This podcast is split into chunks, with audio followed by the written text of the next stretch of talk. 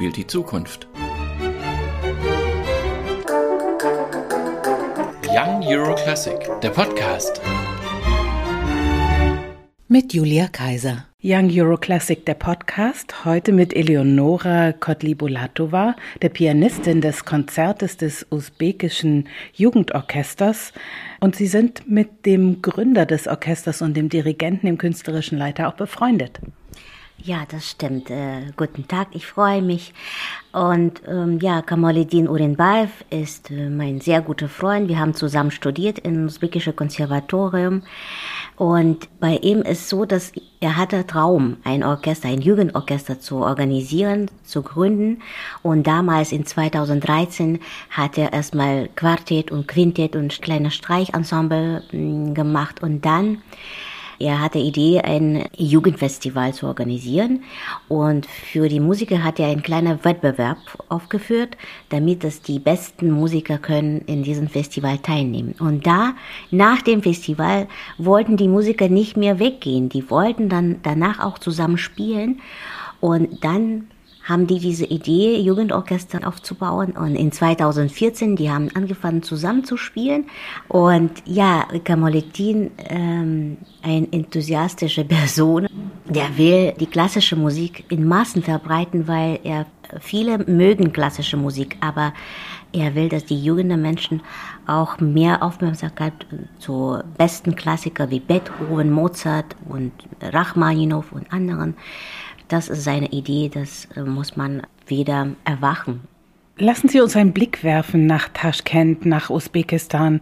Wie ist die Musikstruktur dort? Die Stadt ist voller Musik, also es ist nicht so, dass man sehr alleine ist, wenn man klassischer Musiker werden möchte als junger Mensch. Die letzten drei Jahre habe ich auch gemerkt, dass in Usbekistan läuft sehr viele kulturelle Veranstaltungen, besonders im klassischen Bereich, in Musik. Das ist auch mit Kamaluddin äh, Urenbaev verbunden, weil er ist jetzt unser Konservatoriumleiter.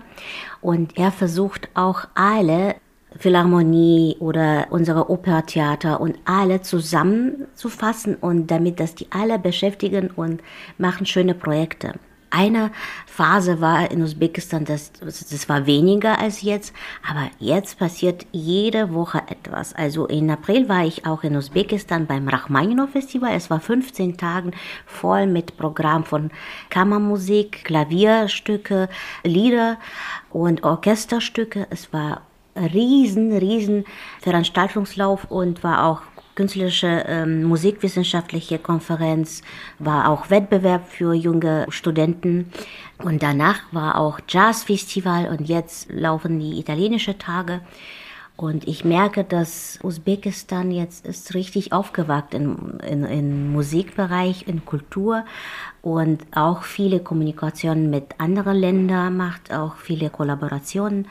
Und das freut mich. Bei uns sind jetzt viele Musiker aus anderen Ländern gekommen und die spielen mit, nicht nur mit Jugendorchester, auch mit unserem Nationalsymphonischen Orchester, mit Philharmonieorchester. Wir haben auch ein Folkloreorchester, der richtig wunderbar, Sogdiana heißt das. Und die spielen auch nicht nur Volksmusik, die spielen auch klassische Musik auf traditionelle usbekische Instrumenten. Das ist auch sehr interessant.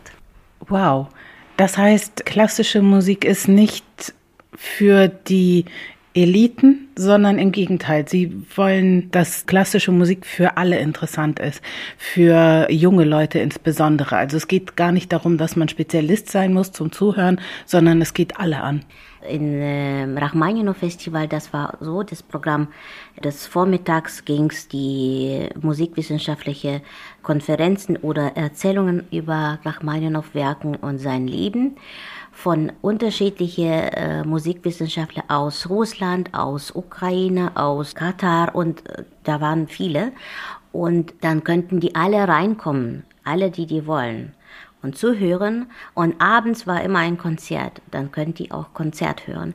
Und das war ein wunderbares Erlebnis und Möglichkeit für die Menschen, die äh, Musik mögen und auch wollen wissen, was ist denn das.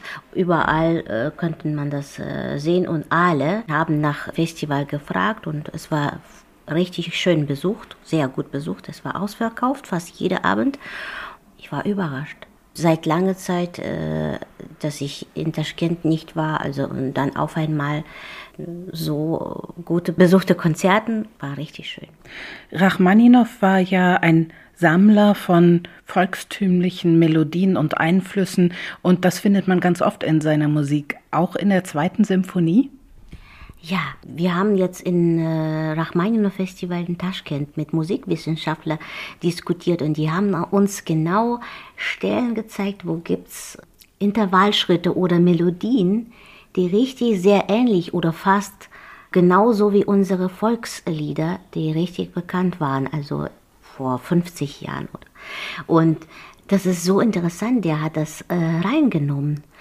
Und wenn wir analysieren, dann sehen wir das viel konkreter. Und wenn wir das noch bevor wir das Symphonie hören, gucken im Noten wahrscheinlich oder gucken wir auch ähm, in unsere Volksmusik Melodien, dann werden wir das genau merken. Und deswegen haben wir auch äh, Rachmaninow Festival gemacht, weil äh, viele Sachen, viele Werken wurden dann erstes Mal gespielt in Usbekistan und weil er hat auch unsere Kultur und äh, Volksmusik geliebt. Ähm, und dann dachten wir, das ist die wunderbare Möglichkeit und Idee, auch die Menschen wieder zusammenzubringen das hat auch funktioniert und viele äh, auch äh, Solisten aus unterschiedlichen Ländern gekommen und Musikwissenschaftler und es war ein großes Fest. Die Jugendlichen im Orchester, ist denen bewusst, dass mit ihrer eigenen Volkskultur bei Rachmaninow gespielt wird oder spielen sie das einfach mit und denken gar nicht so darüber nach, aber haben es jetzt vielleicht zusammen entdeckt? Kamaluddin Orenbaev, wenn er mit Orchester arbeitet, der will, dass die starten zu üben, ein Stück, der gibt auch Literatur, die sollen das lesen. Und dann, bevor die starten eine Probe, er stellt die Fragen über diese Bücher. Und dann müssen die auch antworten. Die sollen das grundsätzlich wissen, was da läuft, die Geschichte oder Lebenslauf vom Komponist oder warum dieses Werk wurde komponiert. Und die spielen sehr bewusst. Und Interpretation durch unser Blut und unsere äh, Traditionsgefühlen, ja, Volksmusik ist sehr interessant. Es ist ganz anderes. Da spürt man schon, nach Meinung spielen Usbeken, kann man auch so sagen, weil es ist äh, viel temperamenter wahrscheinlich und äh, wärmer auch. Sergei Rachmaninows zweite Symphonie.